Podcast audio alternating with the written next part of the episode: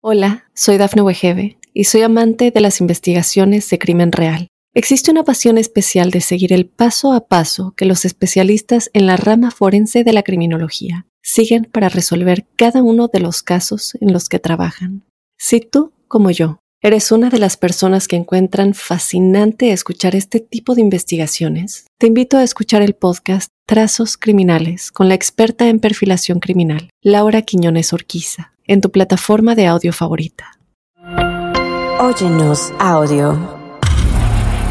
La bojifobia es un pánico ancestral a lo desconocido, un temor que se esconde en la penumbra de nuestra mente.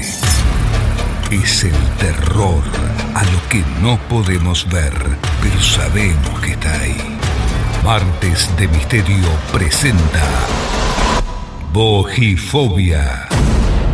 Historias para oír en la oscuridad.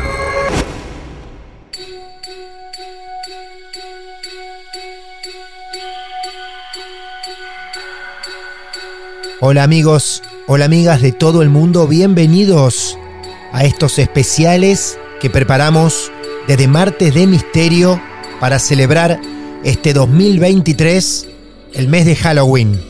Cuatro episodios bonus que llamamos Bojifobia.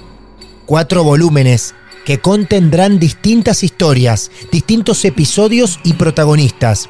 Mi nombre es Martín Echevarría y hoy los voy a invitar a conocer dos protagonistas diferentes, cada uno con su historia particular, real, como tanto nos gusta, historias esotéricas, vividas y contadas por sus propios protagonistas hechos asombrosos y particulares que van a desfilar en Bojifobia Volumen 1 para coleccionar. La primera historia de esta noche es la de un colega.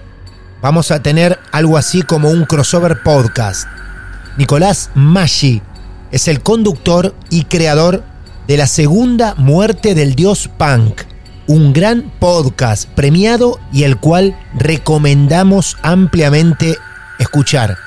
Nicolás se puso en contacto con nosotros, este gran colega, y nos dijo que él tenía sus sucesos paranormales para compartir con nosotros. Así que vamos al primer encuentro de este capítulo tan especial. Nicolás, amigo, bienvenido a los martes de Misterio. Un placer tenerte acá. ¿Cómo estás? Muy bien, muy bien, Martín. La verdad que una sorpresa y un gusto la invitación porque acá en casa somos bastante fanáticos de Marte Misterio, escuchamos un montón.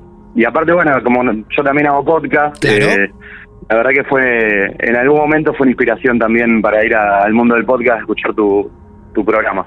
Bueno, nos alegra muchísimo, es un honor. Aquí estamos en lo que podemos llamar, como decía al principio, otro crossover podcast y nos encanta cruzarnos con gente que también tiene y siente esta pasión de entretener a otros un lujo que nos damos con Nicolás Maggi, donde él hoy va a dejar su costado de conductor y animador, periodístico también, y nos va a relatar su caso personal como lo hicieron tantos de ustedes porque tiene una historia personal. Primero te pregunto, ¿cuántos años? Yo tengo 36 años. Bien. Y esto sucedió hace 4 o 5 años. Ahora sí. Señoras y señores, Nicolás nos va a transportar en algún momento de su vida y su historia comienza allí mismo. Vamos, Nico. Bueno, esto sucedió en el verano entre 2017 y 2018, em, en diciembre. Eh, yo me había puesto de novio con mi actual pareja, Yemina, que la conocí en agosto del 2017. Y mm, su madre es uruguaya y vive en Uruguay, en un, en un pequeño pueblo de la costa uruguaya.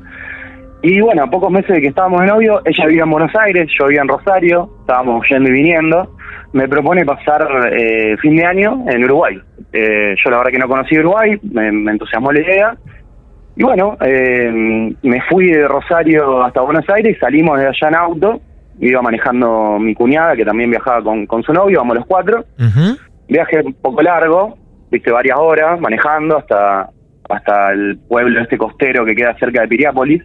Así que yo fui, eh, conocí la casa donde nos íbamos a quedar, que era, bueno, la, casa de mi suegra, que había sido la casa de sus padres. Tenía como dos casas, una adelante, como se acostumbraba antes, tener una casa como de casero, ¿viste? No, con una habitación y un baño, una cosa chiquita medio de servicio. Eh, así que bueno, el día que llego, nos, nos dan la pieza adelante, el, en, en la casa principal, me acuesto a dormir y tengo una pesadilla bastante fuerte. Ajá. Eh, y me, una pesadilla de día. Viste que es raro acostarse a dormir la siesta y que te, te, te pase una pesadilla. Sí.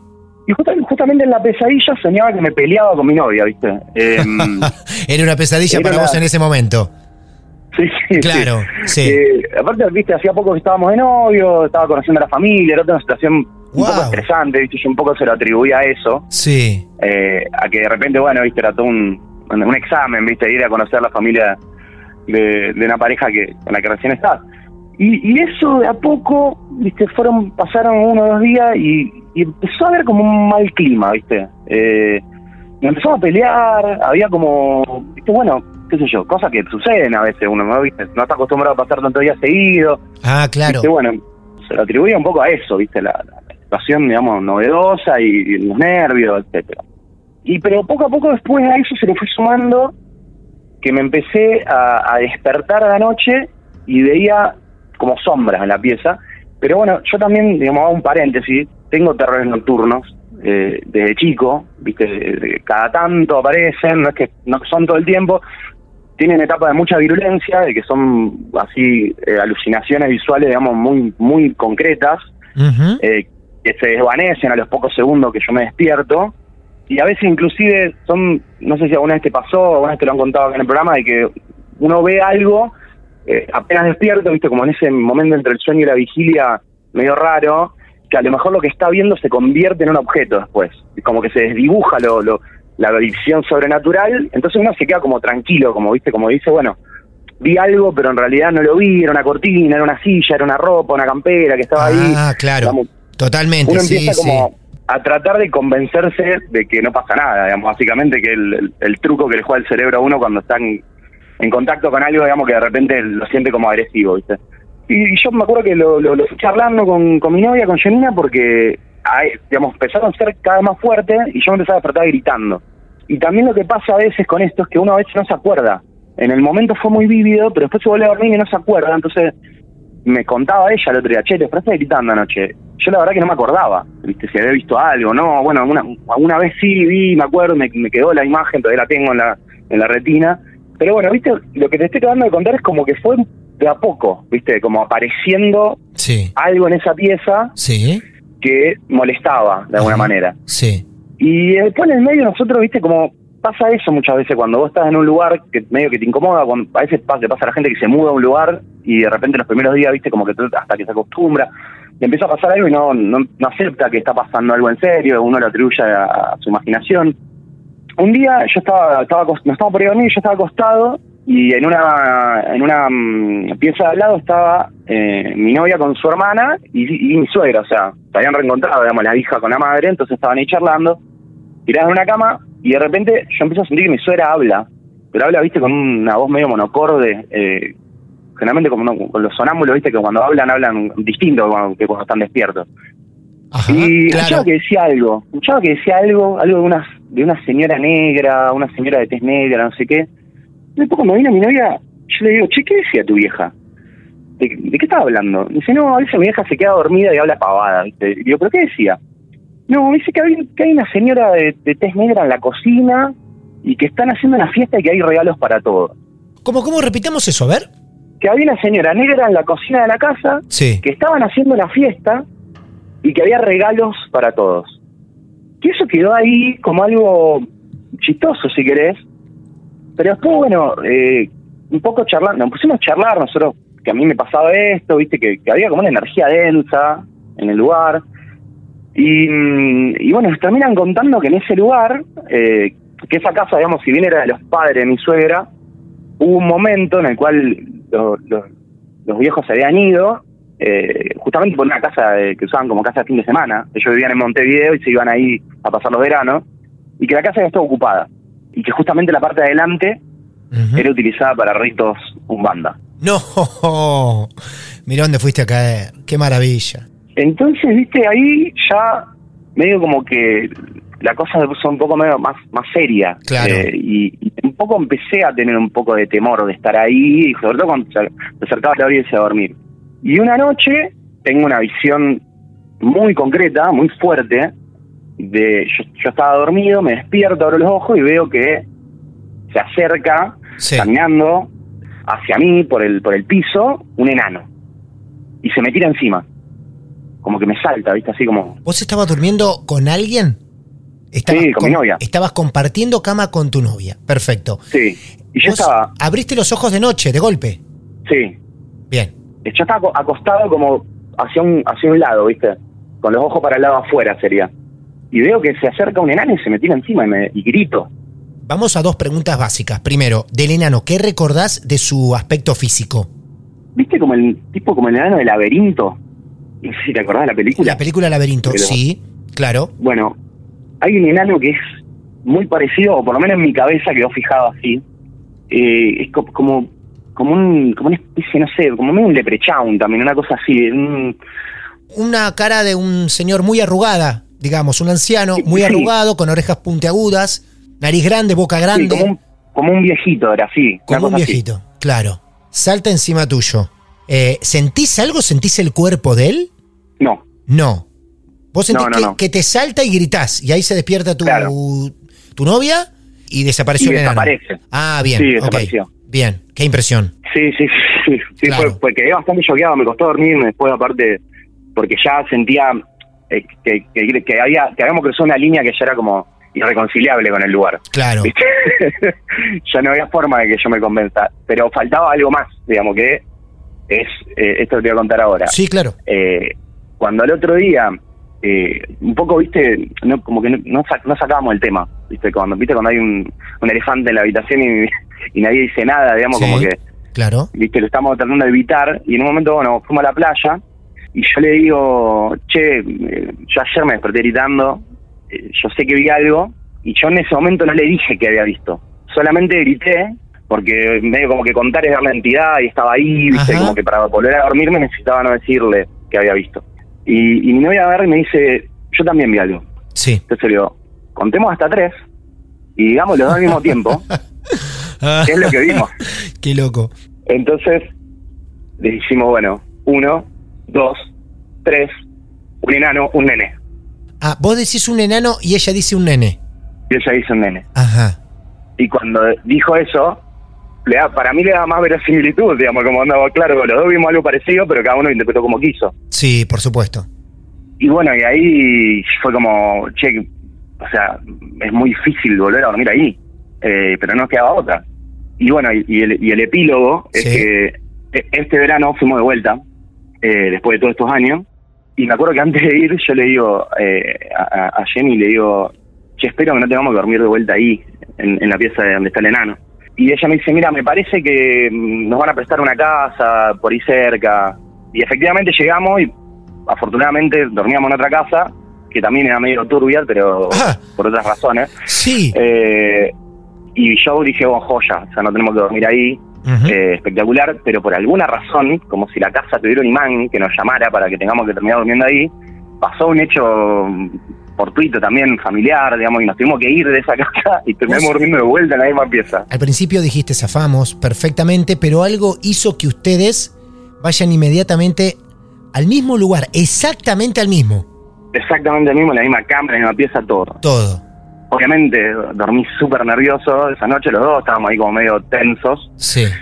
pero, pero al mismo tiempo, todas las noches me despertaba sintiendo pequeños pasitos que Ah. se acercaban a la cama y, y- y- y siempre me da, estaba al borde de tener un ataque al corazón porque hay una perra que nosotros entendemos que tiene como, está vieja, entonces tiene como un problema medio neurológico, que hacía todas las noches una y otra vez y otra vez y otra vez una rondita, entraba caminando despacito, daba una vuelta por alrededor de toda la cama y se iba Claro. ansiosamente. Y, y cada dos por me despertaba y la veía al lado de la cama y, y, y tenía... Y le veías cara de enano. y le, Claro. y le veía, pero bueno, por suerte no volvió a pasar eh, eso que nosotros quedó en nuestra anécdota como la noche del enano. La noche del enano. y ¿sabés qué es lo que sentí en esa casa cuando ahora cuando volvimos y, los últimos días que nos quedamos después de lo que después de la noche del enano? Eh, ¿Viste cuando eras chico que ibas a una casa donde había un perro peligroso? Entonces estabas como todo el tiempo condicionado por la presencia del animal porque sentías que en cualquier momento podía entrar o se podía desatar, ¿viste? Y, y, te podía morder. Entonces tenía esa sensación, volví a ese lugar infantil de sentir esta desprotección de que haya algo que inesperadamente puede aparecer en cualquier momento y, hacerte mal, ¿viste? Claro. Gracias por, por este momento. Me gustaría recordarles a los oyentes, si es que todavía no te descubrieron, cómo te seguimos en Twitter, esos hilos hermosos que escribís súper interesantes, donde te escuchamos también con la segunda muerte del dios punk. Bueno, los hilos pueden seguirme en Twitter en arroba nicolásmaggi87. Eh, Maggi se escribe como los, como los calditos, como el puré. Sí, doble M -A -G -G -I. Muy bien. Eh, y bueno, y en Spotify pueden encontrar, o en YouTube también está subido, eh, La Segunda Muerte del Dios Punk. Es un podcast nuestro de, crímenes reales, de True Crime, como se dice ahora. Eh, un documental sobre un, sobre un caso que sucedió en Rosario, de un chico que, que sufrió un escrache por error y se suicidó. Muy interesante, muy premiado también, muy valorado. De muy buenas críticas, La Segunda Muerte del Dios Punk, así que invitamos a escucharlos también. Nico, un placer haberte cruzado en un podcast, así que muchísimas gracias.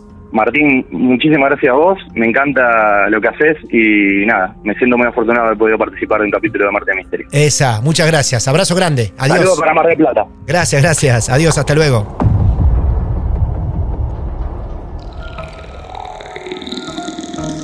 Y así dejamos atrás la historia de Nico, que abrió el volumen 1 de Bojifobia y vamos a tener que viajar para encontrarnos con el segundo protagonista hasta Guatemala.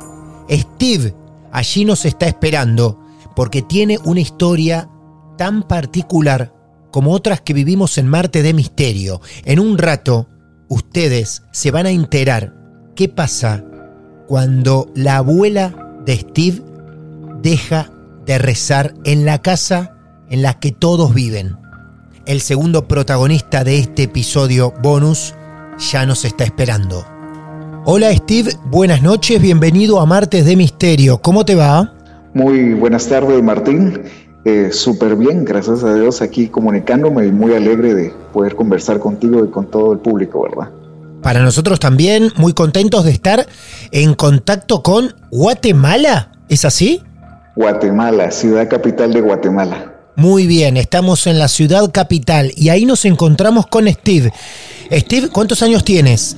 Tengo 42 años, dos hijos, 14 años de casado. ¿Tus hijos, Steve, saben de esta historia? Sí, saben de esta historia, definitivamente. Todo quien me conoce sabe de esta historia porque en cualquier momento yo siempre se las hago, les hago mención y y bueno, para amenizar siempre alguna reunión para ponerle el toque de miedo. Ah, muy bien. Bueno, suena su voz como en unas catacumbas de Steve, que en este momento muy amablemente nos está atendiendo en su oficina de trabajo. Por eso este eco que a lo mejor ustedes pueden destacar en la charla que vamos a llevar adelante con nuestro amigo guatemalteco. Quiero iniciar entonces, Martín. Eh, esta historia comienza, o mejor dicho, todo esto, todo esto pasa en un año, cuando yo tenía 19 eh, años. Soy hace bastante tiempo. En mi casa en ese entonces yo vivía con mi papá, mi mamá, mi abuelita y mis hermanos. Entonces mi abuelita, ella era, tenía la particularidad que ella todos los días a las 3 de la mañana, ella se levantaba y oraba. Oraba, que te digo, una hora a dos horas, todos los días. Vino un día, después de esos dos meses, una hermana de ella eh, la operaron y ella decidió ir a cuidar a, a su hermana. Solo se fue mi abuelita y empezaron a suscitar varias cosas. En la cocina empezaron sin cocinar, no había cocina, no habían cocinado nada y se empezaron a sentir olores a comida, pero olores fuertes a comida.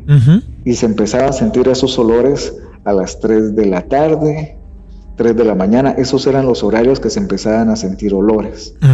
Vino mi mamá y un día, llegando a la cocina, vio a un pollo rostizado en la, en la estufa.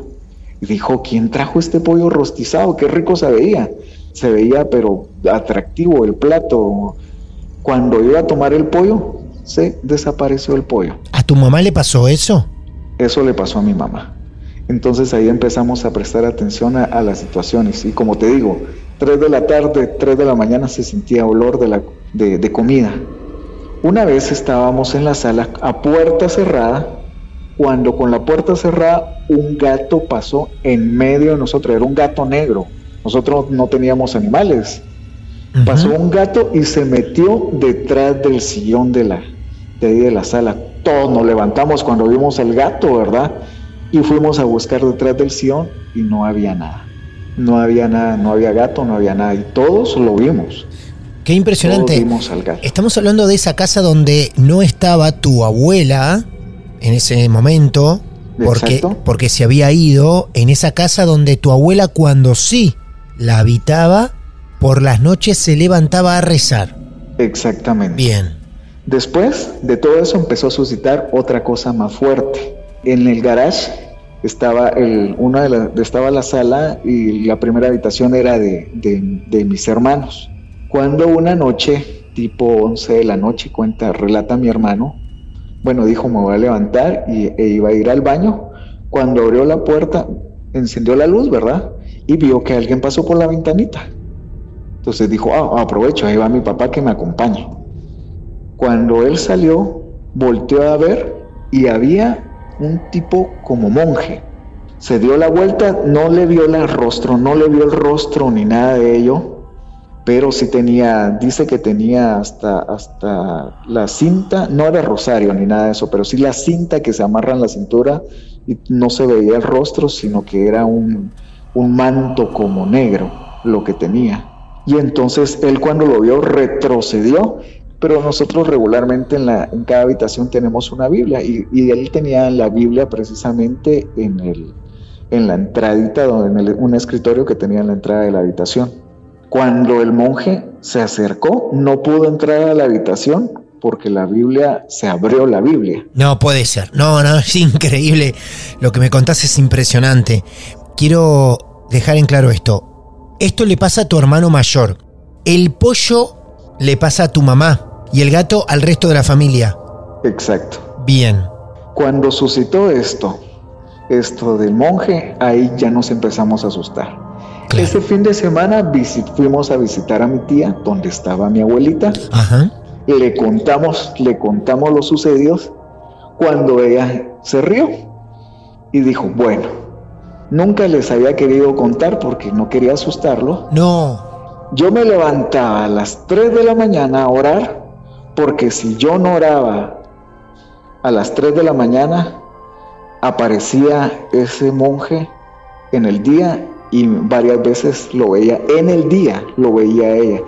Pero si ella no oraba, no, si ella oraba, mejor dicho, en el día no aparecía esta, este monje o no suscitaban cosas. Bueno, esa misma noche en la cena yo estaba cenando, eh, regresamos a casa, ¿verdad? Obviamente. Y entonces ya le tomamos la palabra, e inclusive yo empecé a hacer, eh, eh, ver qué sacerdote o alguien podía llegar a, a limpiar o a bendecir la casa, ¿verdad? Definitivamente. Esa noche recuerdo que yo solito estaba en el comedor, estaba cenando. Esa noche solo estaba mi mamá y yo porque los demás no me acuerdo habían salido. Cuando me pasó algo, se sintió como un perro en las piernas, se me pasó entre las piernas. Cuando yo bajé la vista porque era algo grande, se sintió que era algo grande que me pasó entre las piernas. Volté, bajé la mirada rápidamente y me moví. Obviamente no había nada. Nada, claro. Para eso te soy muy honesto. Ya mis tres hermanos nos dormíamos en el mismo cuarto. Es más, casi en la misma cama. Totalmente. Casi en la misma cama. Los entiendo. Steve, te pregunto antes que sigas adelante. Cuando la abuela les cuenta esto, aquí te hago dos preguntas. Primero, ¿les dice cuál es la oración o cuál es el rezo que ella practica? porque ustedes tenían que volver a la casa sin ella. Ese monje iba a aparecer, oh. indudablemente. Y después te pregunto si ella les dice por qué se aparecía el monje. Eh, no nos contó, no, definitivamente ella no sabía por qué se aparecía el monje. Ah, no sabía, bien. Pero, Pero a la par de mí, y ahora te hago la mención de una parte del monje. Este monje no solo se había aparecido en mi casa, sino que ya nos contaron, por ejemplo, los vecinos de la par eran mis tíos, en la casa de la par vivían mis tíos. Esta historia del monje, cuando nosotros empezamos a contarles eso, vinieron y ellos se quedaron asombrados, porque nos contaron precisamente que al monje ya habían tenido una circunstancia con el monje. Y te cuento cómo. A ver. Estaba uno de mis primos, uno de mis primos había llegado, que te digo, de trabajar tipo 4 de la tarde, fue su habitación y se fue a recostar. Cuando en ese momento ya no se pudo mover, pudo voltear la mirada y vio a este, al monje como te lo describimos. Dice que de las mangas, de las mangas, sacó una especie de bola, parecía un huevo, dice. Parecía un huevo, se acercó a la cama donde estaba mi primo y ese, ese, tipo, ese tipo de esfera o bola o huevo, lo que, lo que era, dice que lo metió entre, el coste, entre la cintura de él él dice que sintió un dolor y sintió como que algo se estaba penetrando en esa parte.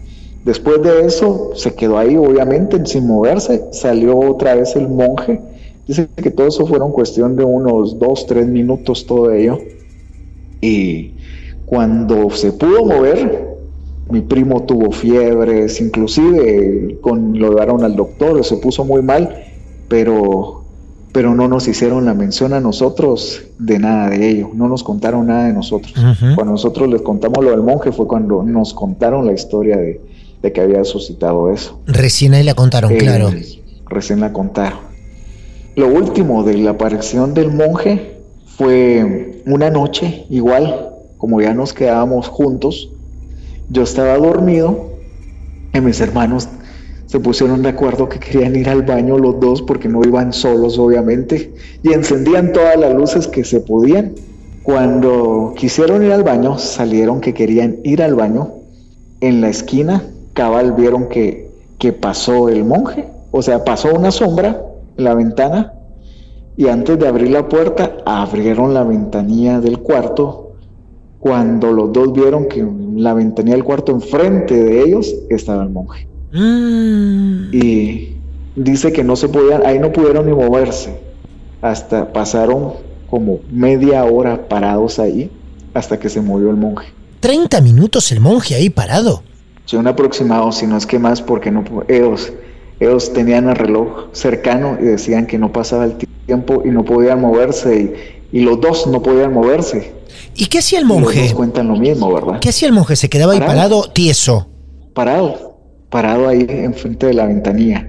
¿Y ellos te describen exactamente la fisonomía de, esa persona? Si era muy grande, si era más pequeño. ¿Estaba vestido con una túnica que le tapaba la cabeza, la cara? Ellos comentaban más o menos que le, tapaba la cara, le tapaba las manos. Era como una túnica que le quedaba todo flojo, donde no se veían las manos, se le vería el cinturón que era como de de, de, un lazo que anteriormente usaban los, monjes y todo ello, se veía obviamente tapado todo, lo de la cara se miraba oscuro, no se veía nada, ni lo de las manos se veía. Y no era, y no era una era un monje tan alto, porque era, ellos calculaban una estatura de uno, 1.65, uno, no pasaba de, no llegaba tal vez a 1.70, no, era, ah. no era muy grande la, era El, monje. Claro, era bajo. Era bajo, no, era, no era tan alto. Cuando se movieron y todo ello, obviamente eh, empezaron a rezar. Cuando empezaron a rezar a mí me despertaron, obviamente, y ya les pregunté de qué les había pasado y, me, y medio me explicaron por qué no paraban de rezar. Obviamente del miedo y yo cerré la ventanilla y quedó ahí. Al día siguiente buscamos, fuimos en busca de la iglesia. Un sacerdote llegó, precisamente ese mismo día llegó el sacerdote echó agua bendita en toda la casa, echó la bendición y se acabó todo. Ya no pasó nada más. Ah, mira vos, lo solucionaron con agua bendita en la casa. Exactamente. Y con el sacerdote que no sé qué oraciones fue a hacer, pero créeme que en cada esquina de la casa fue a, orar, en cada esquina de la casa. ¿Le contaron esto a la abuela? Oh, sí, le contamos todo esto. Claro. ella, ella siguió hasta el momento de su muerte, siempre se siguió levantando a las 3 de la mañana para orar. Muy bien. Pero te soy bien honesto. Eh, ya no, obviamente ya no, ya no, ya no vivimos en, la, en esa casa. Sí. Pero cuando vuelvo, cuando vuelvo a esa casa, te soy muy honesto, eh, todavía me da cosita. Me eriza un poco la piel porque inclusive mis primos que, que aún viven a la par de la, de la casa de mis papás, dice, ah, no, ahí sí de noche no nos gusta. Claro. Bueno, Steve, realmente gracias por compartir cosas de la familia ante nosotros, ante el mundo. Siempre recibir historias como la tuya para nosotros es un placer enorme. Muchísimas gracias, Martín.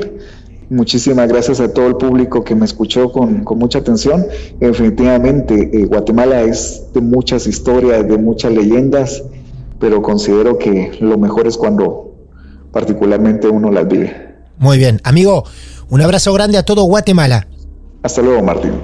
Y así, amigos y amigas, dejamos atrás las dos historias comprometidas para esta noche. Bojifobia volumen 1. Y habrá tres episodios más en este especial de Halloween que preparamos para celebrarlo durante el 2023. Cada viernes Mi nombre es Martín Echevarría, arroba Martín de Radio. Allí pueden escribir su mensaje privado, como a las redes de Martes de Misterio, para confirmarnos que también tienen su caso real y convertirlo en protagonista de nuestros episodios. Gracias amigos, gracias amigas. Desde Mar del Plata al mundo los saludamos. Somos Martes de Misterio, celebrando Halloween en este 2023. Hasta la próxima. Atrévete a escucharnos de noche. Esto es Martes de Misterio. Hola, soy Dafne Wegebe y soy amante de las investigaciones de crimen real. Existe una pasión especial de seguir el paso a paso que los especialistas en la rama forense de la criminología siguen para resolver cada uno de los casos en los que trabajan. Si tú, como yo, ¿Eres una de las personas que encuentran fascinante escuchar este tipo de investigaciones? Te invito a escuchar el podcast Trazos Criminales con la experta en perfilación criminal, Laura Quiñones Orquiza, en tu plataforma de audio favorita.